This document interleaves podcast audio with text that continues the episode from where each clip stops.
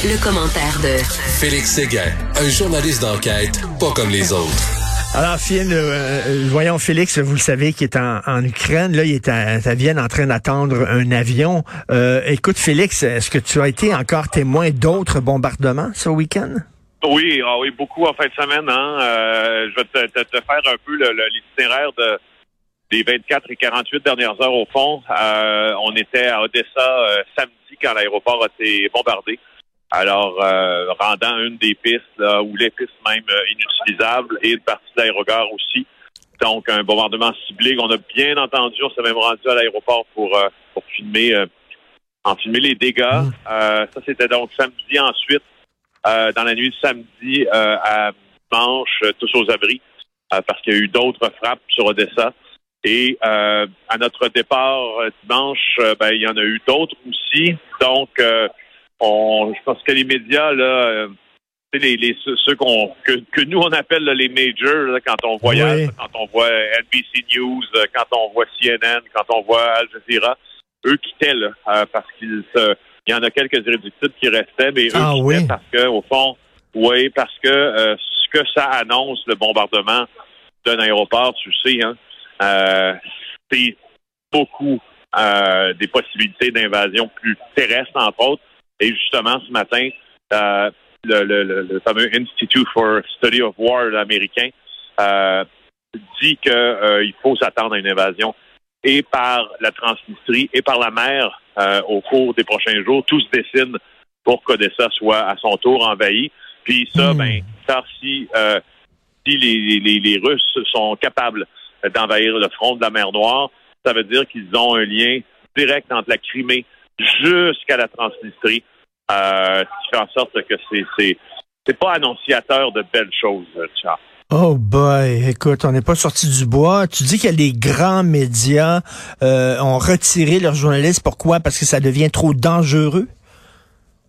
Ben oui, euh, parce que il y, a, une certaine y a une notion de danger lors d'une évasion d'une évasion terrestre. et puis il y en a qui voulaient juste pas prendre pas prendre le risque. Et puis, euh, puis bien franchement, nous non plus, là. Euh, c'est pas. Euh, on, c'est des journalistes aussi qui sont beaucoup des affiliés locaux, des gens qui sont engagés localement, qui demeurent sur place. Hein. Il y en a encore qui, mhm. qui restent, mais c'est donc plus difficile. Les agences de presse vont, vont, engager aussi des gens localement pour demeurer là. Mais je pense à des collègues de Associated Press qui sont à Kharkiv présentement. Ça fait deux semaines qui sont enfermés dans euh, le bunker anti-bombe de l'hôtel deux semaines. Ça fait deux semaines qu'ils sont pas sortis de là ou peu.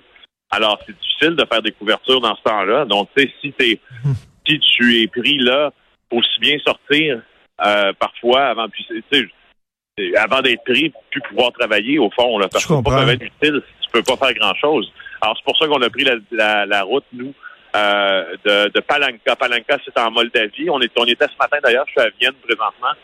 Euh, on y était ce matin parce que la Moldavie, pays le plus pauvre d'Europe, et celui qui accueille au prorata de sa population, 2,5 millions de personnes, c'est un tout petit pays, le plus de réfugiés. Et euh, dans le reportage qu'on va euh, présenter ce soir, Richard, il y a quelqu'un qui m'a dit, une humanitaire qui était là quand je suis entré dans la tente des, des, réfugiés pour, pour aller pour aller parler à des gens. Quand je suis ressorti, elle m'a dit Do you still have a heart? avec un clin d'œil, dans le sens c'est un bon test euh, d'aller parler à des femmes qui fuient avec leur bébé de trois mois et qui laissent leur mari derrière. C'est un bon test pour savoir si c'est encore un cœur. Mmh. et, écoute, euh, des, millions de personnes comme ça, deux millions de personnes qui arrivent dans un petit pays pauvre, euh, ça débalance un peu l'écosystème du pays. Ils vivent où ces gens-là? Dans des tentes, dans des, dans des camps de réfugiés, c'est ça? Ben, pour l'instant, il y en a beaucoup qui vivent dans un, un sanatorium de Tussinou, qui est la capitale. Euh, du pays. Euh, comme me disait la, la, la, fixure qu'on a engagée, Soviet style, c'est euh, vraiment un immeuble qui date donc c'est de l'époque soviétique et puis qui je, je te passe la remarque comme ça. Quand on est réfugié, la première chose qu'on perd souvent, Richard, c'est la dignité. En hmm. fait, parce que on a peu pour s'habiller, on a souvent peu pour pour notre hygiène corporelle, on n'a pas de maison, on a donc de là la question de la dignité. Puis dans cette dans cet édifice-là, notre fixeur faisait remarquer, je suis pas sûr que ça soit l'endroit idéal pour retrouver la dignité, mais au moins on n'est pas à la guerre, quoi. C'est un peu, un peu la réflexion dans derrière ça. Mais écoute, tu dis que ça augure très mal. Habituellement, lorsqu'on bombarde un aéroport, ça veut dire qu'il va y avoir une invasion terrestre. Les gens doivent être euh, découragés et euh, avoir peur quand même sur le terrain. Ils sont à bout. Ils sont à bout. Ils sont à bout.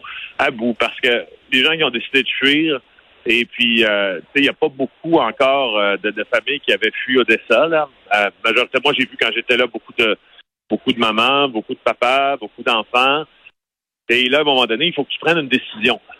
Euh, puis quand j'étais dans ce, camp de réfugiés de, de Palenka, donc au fond, c'est à la pointe sud de la Transnistrie, puis à la pointe sud en même temps de la Moldavie, euh, avec une, une, euh, frontière commune avec l'Ukraine. puis je demandais à une femme, c'était vraiment, vraiment très touchant, je demandais à une femme avec qui avait devant elle son enfant de trois ans, c'est vraiment une belle petite fille. Et quand je lui ai demandé, la question, c'est pas une question, ça peut avoir l'air niaiseux de poser cette question-là, mais c'est pas niaiseux au fond. Euh, je lui ai demandé qu'est-ce qui vous a décidé à quitter? Hmm. Puis hmm. là, elle a regardé sa fille. Sa fille lui a fait un large sourire. Hmm. Et là, la mère lui a rendu son sourire avec des larmes dans les yeux, des larmes sur les joues. Euh, puis en pleurant tranquillement, puis même avec cette, euh, de, de, de douleur-là, de dire aux journalistes qui étaient devant elle, tu sais, merci, merci de venir nous parler maintenant. Elle dit No war peace. No war peace, s'il vous plaît. Peace. Euh, franchement, là, c'est un, le métier de journaliste, des fois, c'est un bon test pour savoir si c'est encore en vie. je te le dis. Tout à fait. Euh, écoute, le secrétaire général de l'ONU, Antonio Guterres, dit euh, J'ai la conviction profonde que plus tôt nous mettrons fin à cette guerre, mieux ce sera pour le peuple ukrainien. Hey, wow, bravo Einstein, hein? c'est sûr que, euh, que, que, que, pensent les, les, les, Ukrainiens que tu as rencontrés de l'initiative de l'ONU? là? Ah, ils en pensent pas grand-chose. Hein. J'ai écouté un podcast hier, euh, de balado plutôt, euh, de, de, journalistes ukrainiens qui s'exprimaient à la BBC euh, et ils faisaient ce parallèle-là en disant, en commençant avec la visite d'Antonio Guterres à, à, Moscou, qui a presque pas été couverte, hein, à part par les médias, ah euh, par les médias internationaux, parce que au fond, ce qu'ils disaient, c'est que au Kremlin, euh, sont leur, leur, leur idée là-dessus, leur opinion, ils sont arrangés pour que cette visite-là ne soit pas couverte du tout par les médias locaux. Donc, pour rendre un peu euh, l'ONU impotente, puis rendre l'ONU caduque, au fond, puis que qu'elle n'ait plus de voix dans cette euh, dans ce concert des nations-là qui soit assez respectable et assez entendu pour mener à l'action. Et, et franchement, je pense que c'est assez en phase, cette réaction-là ou cette opinion-là euh, de ce que fait l'ONU présentement euh, avec, le, avec le restant des Ukrainiens qui sentent qu'il n'y a pas, qu'il a pas d'abord, hmm. d'abord l'OTAN qui leur a tendu la main si longtemps, euh, maintenant leur envoie des armes, mais la question d'intégrer l'OTAN, on s'entend que c'est relégué peut-être aux oubliettes. Puis ben ça c'est primo et secondo, ben c'est justement cette attitude très contemplative presque d'Antonio Guterres qui puis je dire aux gens qui, tu sais, c'est un quand le quand les quand le monde quand l'ordre mondial change parce que là on l'utilise à bon escient là l'ordre mmh. mondial mmh. quand on se met dans cette, phrase là quand l'ordre mondial l'équilibre des choses change euh, qu'advient-il d'une organisation comme celle des Nations Unies euh, si elle ne peut pas intervenir plus que ça ben, ben elle change aussi voilà. Ben non, comme disait De Gaulle, il appelait ça le machin. Euh, qu'est-ce qui t'attend aujourd'hui? Tu fais quoi aujourd'hui? Ben aujourd'hui, il faut qu'on aille à l'hôtel à Vienne. On est à Vienne, en Autriche. Euh, on va aller monter euh, les reportages d'aujourd'hui pour pour alimenter ça à Montréal parce qu'on a tourné beaucoup à Chisinau aujourd'hui. et puis après ça, demain, on va prendre un 24 heures de décompression si on veut hmm. pour pas arriver chez nous trop à cran. Hein parce qu'on n'a pas beaucoup dormi, je te dirais. Euh, et si, on a dormi, ce n'est euh, que d'une oreille, souvent. Là. Et puis, euh, on va prendre un 24 heures demain, puis on va... on va, on va se tranquilliser un peu, puis on va se reposer, puis on va dormir, puis on va revenir mercredi à Montréal bien reposé. Hey, tu vas revenir, puis me dire, là, nos petits problèmes, puis nos petites chicanes vont te paraître là, très, très bénignes par rapport à ce que tu as vu. Hein? Elles me le paraissent déjà. Hmm. Non, non, c'est sûr et certain. Là, c'est, c'est, c'est vraiment l'enfer et ça remet les choses en perspective. Parfois, ça fait du bien. Merci beaucoup. On va écouter bien sûr ton reportage justement sur ces réfugiés en Moldavie ce soir. Merci, Félix. Salut. Merci, Richard. Bye.